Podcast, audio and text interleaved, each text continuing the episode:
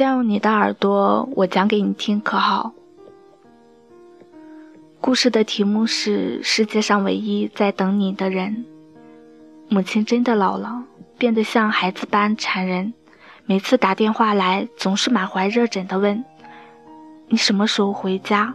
且不说相隔一千多里路，要转三次车，光是工作、孩子已经让我分身无术，哪里还抽得出时间回家？母亲的耳朵不好，我解释了半天，她仍旧热切地问：“你什么时候能够回来？”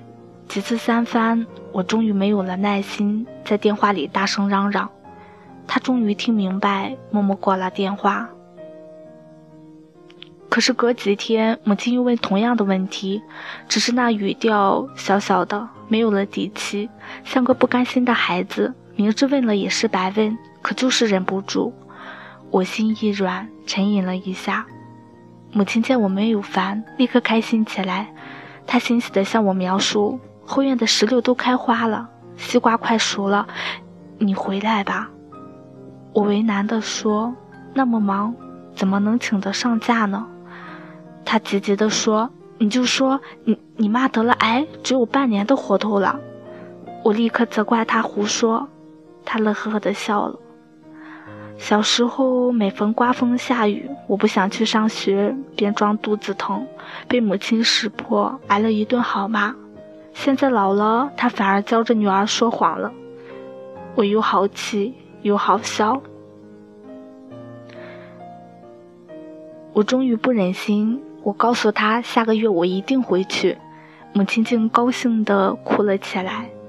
可不知怎么了，永远都有忙不完的事。每次事都比回家重要，最后到底没能回去。电话那头的母亲仿佛没有力气再说一个字，我满怀内疚。妈，生气了吧？母亲这一回当真了，她连忙说：“没，孩子，我没有生你的气，我知道你忙。”可是没几天，母亲的电话催得越发紧了。他说：“院里的葡萄熟了，梨熟了，快回来吃吧。”我说：“那有什么稀罕的？这里满街都是。”母亲不高兴了，我又耐下性子吼他：“哦，不过那些东西都是化肥和农药喂大的，哪有你种的好呢？”母亲得意地笑起来。星期六那天气温特别高，我不敢出门，开了空调在家里待着。孩子嚷嚷着雪糕没了，我只好下楼去买。在暑气蒸熏的街头，我忽然就看见了母亲的身影。看样子她刚下车，胳膊上挎着个篮子，背上背着沉甸甸的袋子，弯着腰左躲右闪着，怕别人碰了她的东西。在拥挤的人流里，母亲每走一步都很吃力。我大声地叫她，她急急抬起满是热汗的脸，四处寻找。看见我走过来，竟惊喜得说不出话来。一回家，母亲就喜滋滋地往外捧那些东西。她的手青筋暴露，食指上都裹着胶布，手背上有结了痂的血口子。母亲笑着对我说。吃呀，你快吃呀！这全是我挑出来的。我这没有出过远门的母亲，只为着我的一句话，便千里迢迢的赶了来。她坐的是最便宜、没有空调的客车，车上又热又挤，但那些水灵灵的葡萄和梨子都完好无损。我想象不出她一路上是如何过来的，我只知道，在这世上。凡有母亲的地方，就有奇迹。母亲只住了三天，她说我太辛苦，起早贪黑的上班，还要照顾孩子，她干着急却帮不上忙。厨房设施她一样也不敢碰，生怕弄坏了。她自己悄悄去订了票，又悄悄的一个人走。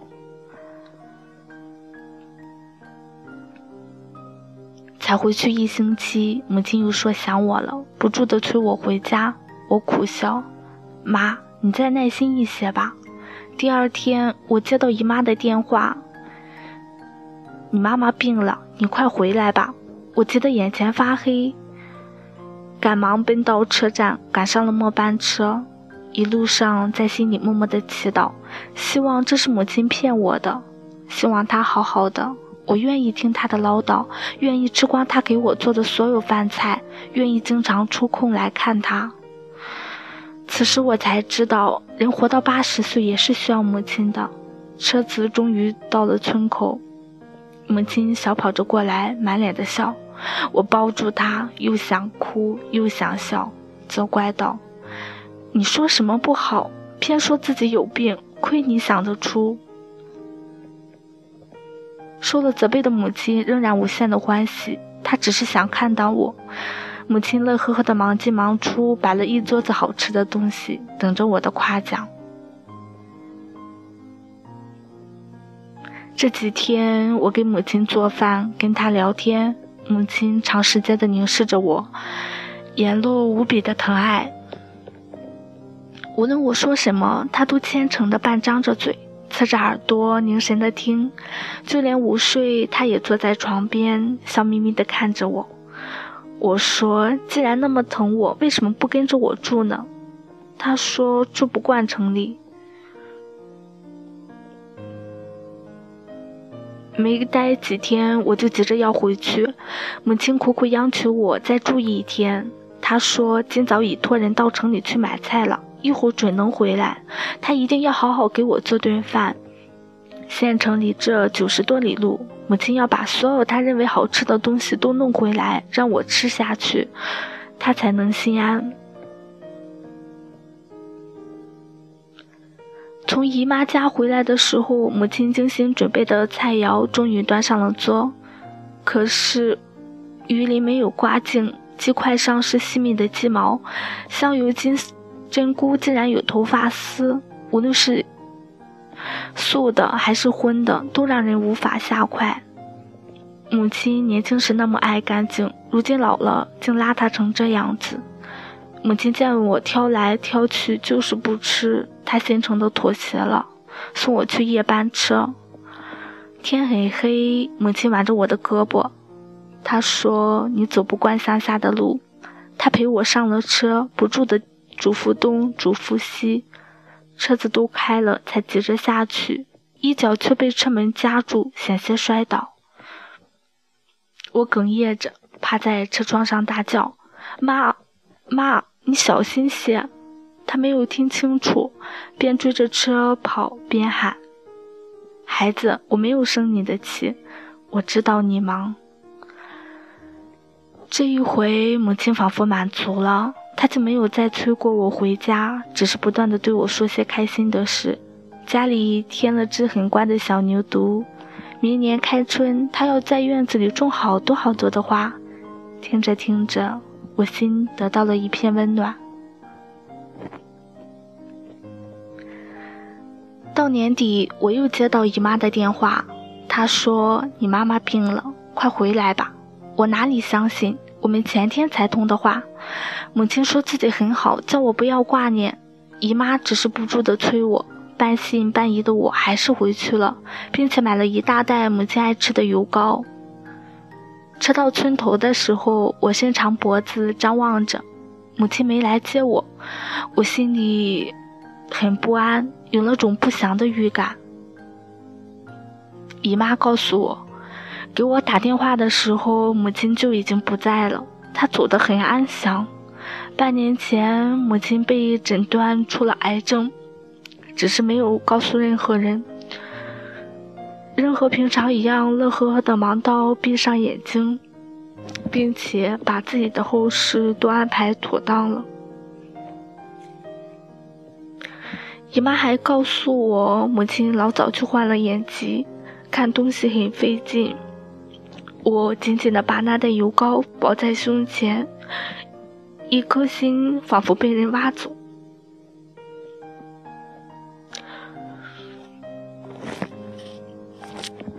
原来母亲知道自己剩下的日子不多了，才不住的打电话叫我回家。她想再多看我几眼，再和我多说几句话。原来我挑剔着不肯下筷的饭菜，是他在视力模糊的情况下做的。我是多么的粗心！我走的那个晚上，他一个人是如何摸索到家？他跌倒了没有？我永远都无法知道了。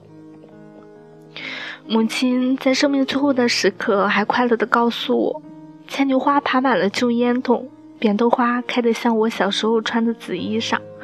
你留下所有的爱，所有的温暖，然后安静地离开。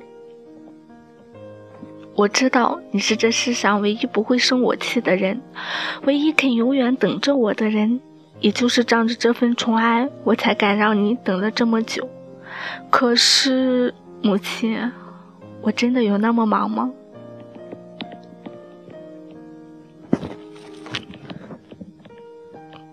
其实刚开始看到这个故事的时候，我没有想到自己会流泪。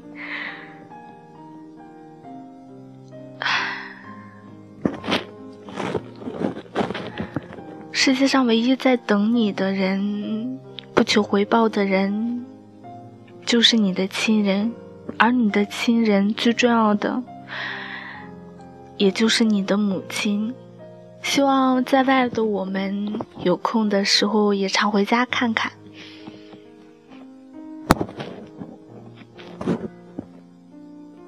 二零一七年，我现在所有的亲人都未曾离开，爷爷奶奶、姥姥姥爷都在我的身边陪伴着我。也希望他们能健健康康的活到长寿。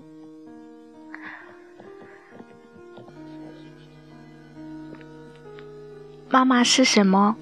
妈妈是甜甜的笑，像一朵盛开的百合花，像是温暖的阳光，永远照在我的心头。